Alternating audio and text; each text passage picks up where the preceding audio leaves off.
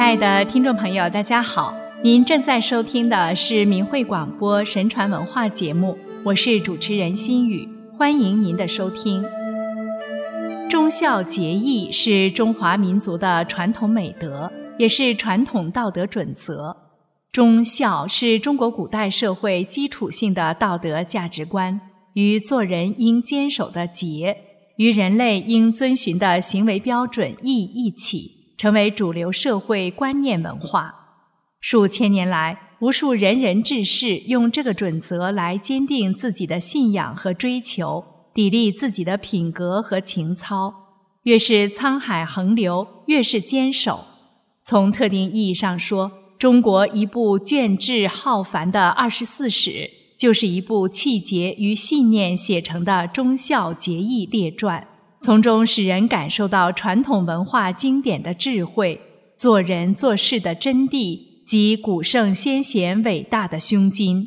忠孝节义内涵博大精深，我们在接下来的四期节目中想分别进行探讨。今天先来说说忠。《中经·天地神明章》第一中说：“天下至德，莫大乎忠。忠也者。”依其心之谓也，忠是人对天地真理信仰、职守国家及他人等都至公无私、始终如一、尽心竭力地负责完成分内义务的美德。忠者，德之正也。从造字可以看到，忠存心居中，正直不偏。古以不懈于心为敬。故忠从心，又以忠有不偏不倚之意，忠为正直之德，故从忠生。《说文解字》中讲：“忠，敬也，尽心曰忠。”人要做到竭诚尽责，就是忠的表现。忠是儒家学说的重要内涵与范畴。孔子提出，君子行事以忠信为主。一次，他的学生子张问：“什么是可以到处都能行得通的办法？”孔子说：“说话要忠信，行事要笃敬。即使到了蛮漠之邦，也会畅通无阻；反之，即使在本乡本土，也行不通。”曾子认为，孔子一以贯之的道是忠恕。曾子还说：“五日三省吾身。”为人谋而不忠乎？我每天多次反省自己，首先就是为别人做事是不是尽心竭力了。朱熹也说：“尽己之谓忠，推己之谓恕。”以即尽自己的心是忠，用自己的心推及他人就是恕。忠恕是儒家处理人际关系的基本原则之一。古时忠孝两全是对一个人的高度评价。东汉马融因有感于孔子写了《孝经》，而独缺《忠经》，因而补之，使忠孝的德行得以两全。《忠经》是系统总结忠德的专门经典，其中《天地神明章》第一，把忠说成是天地间的治理治德。中经对忠的含义、标准、目的做了全方位的阐释，并分章对人类社会各阶层应履行的忠道一一进行了阐述。上至君王，下至平民，需各尽其忠，同心同德，因此可感动天心，各种美好的祥瑞都来相应。这就是忠的力量所致。中经提出，君王要上事于天，下事于地，中事于宗庙，以临于人。诗云：“昭示上帝，欲怀多福。”意思是，君王要以他的德行去侍奉天地宗庙，并将其德行展现在举国百姓面前，如《诗经》上所说：“敬事上帝，无私爱民。”就能获得上帝所赐的无量福分，用这个忠的德行来保全国家，这就是一个明君的忠心所在啊！因此说，为国之本，和莫由忠。忠能固君臣，安社稷，感天地，动神明，而况于人乎？治理国家的根本，哪件事情能不从“忠”这个字出发呢？就为臣之道而言，君子去其私，正其色，不害礼以伤物，不但事以举任，为善是与，为恶是除。忠臣之事君也。莫先于谏，忠谏是让君王做符合公理的事，并且还要避免君王胡作非为，要直言以使其改过迁善，希望其德性更完美。因此，忠臣的职守是要替大众维护正理，不仅是对于君王的忠，更重要的是对于天下众生的忠。他既不愧对自己的国家，也不愧对自己的君王。这才是大公无私的忠。忠臣重要的责任就是规谏君王的过失。当君王有任何不对的事时，忠臣是不能不力争到底的。古云：“从道不从君。”中经还提出了许多对后世忠德观念有深远影响的重要原则：邪则不忠，忠则必正。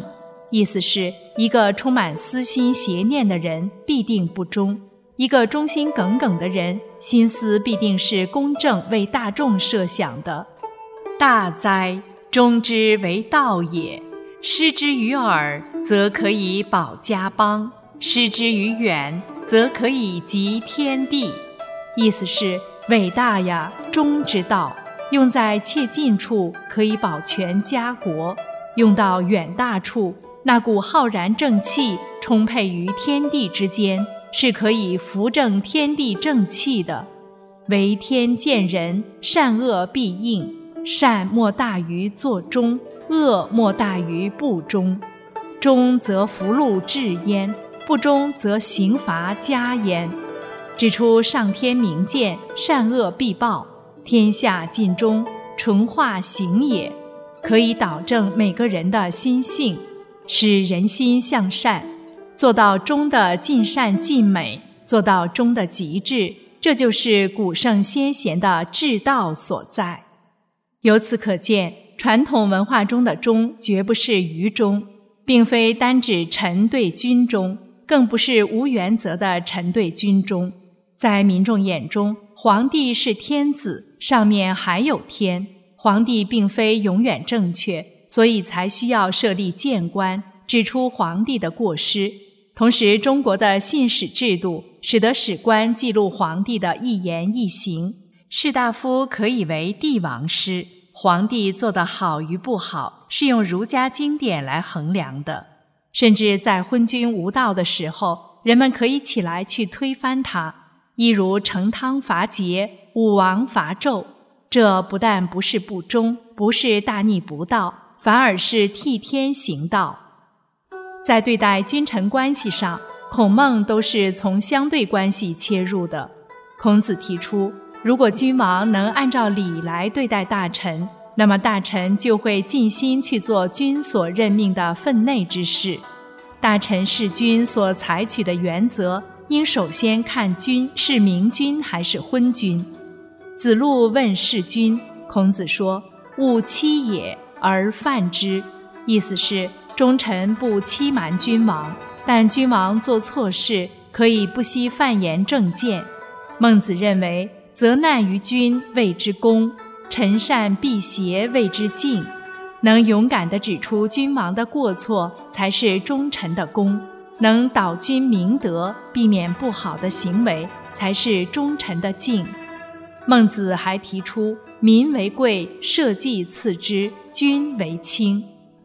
荀子在《臣道》中说：“从命而立君谓之顺，从命而不立君谓之宪，逆命而立君谓之忠。”墨子也提出，忠臣应能正君王的偏邪，实行兼爱，不结党营私等。儒家提倡道统。指出天子的行为应符合天的意志。儒家的天命观认为，天道规范一切，这形成了千百年来以儒家安身立命的士大夫阶层的精神支撑点与道德力量。这种道德的自主性形成的社会舆论，就是社会上以儒家为本位的话语权。历代儒家士大夫正是运用这一话语权来抵制帝王违反道统的行为，践行着忠臣从道不从君。谈起忠的时候，人们会自然想起历史上的那些名臣清官、爱国将士，如屈原、苏武。诸葛亮、魏征、范仲淹、包拯、岳飞、文天祥、于谦等等，他们忠于自己的国家，萦怀在胸的是民族大义、百姓的安危，这正是他们的忠贞之处。如三国时诸葛亮心怀济世安民的夙愿，则仁君而辅之；感刘备三顾茅庐的知遇之恩，白帝托孤的信任。在《出师表》中，表达了自己临危受命、忠心如初、独知大局、力挽狂澜，直至南中平定，百姓丰衣足食，后继续辅助后主，渴望完成光复汉室的大业。他的忠于职守、以天下为己任的胸怀，一直为后人所传颂。南宋岳飞精忠报国的事迹。鼓舞了一代又一代中华儿女，在金兵大举进兵中原之时，面临中原沦陷、山河残破、人民流离，岳飞力主抗战，率领岳家军抗金破敌，屡建奇功。他严于治军，体恤士卒，爱民如子，缔造的岳家军军纪严明，以冻死不拆屋、饿死不掳掠著称，每战必胜。令金兵闻风丧胆，连金兵也不得不叹称：“汉山易，汉岳家军难。”然而奸臣秦桧却卖国求荣，陷害忠良，被永远钉在了历史的耻辱柱上。岳飞还我河山的凛然正气及以身许国、何事不可为的爱国精神，永远激励着后人。千百年来。人们是多么怀念岳飞等忠臣良将，而对秦桧等奸臣又是何等的痛恨和憎恶。有诗曰：“万古共称秦桧恶，千年难没岳飞忠。日月同明为赤胆，天人共鉴在清中。”忠的要点在于一其心，忠者心无二心，义无二意之谓。儒家的忠所传世的精神内涵，本身便是仁义。传统价值观中对忠义极力赞美。自《汉书》后，历朝史书中都设有忠义传。尽忠确实是做人的根本，因此，无论人们成就什么事业，要想真正做好，一刻也不能离开“忠”字。忠既不居于时空，也不居于地域。推之古今而公行，放之四海而皆然。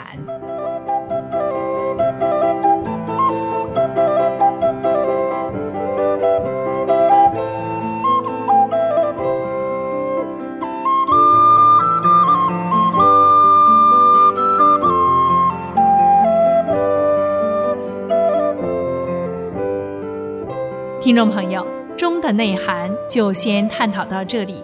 下期节目，我们继续来谈谈孝。心语感谢您收听我们的节目，下次时间再会。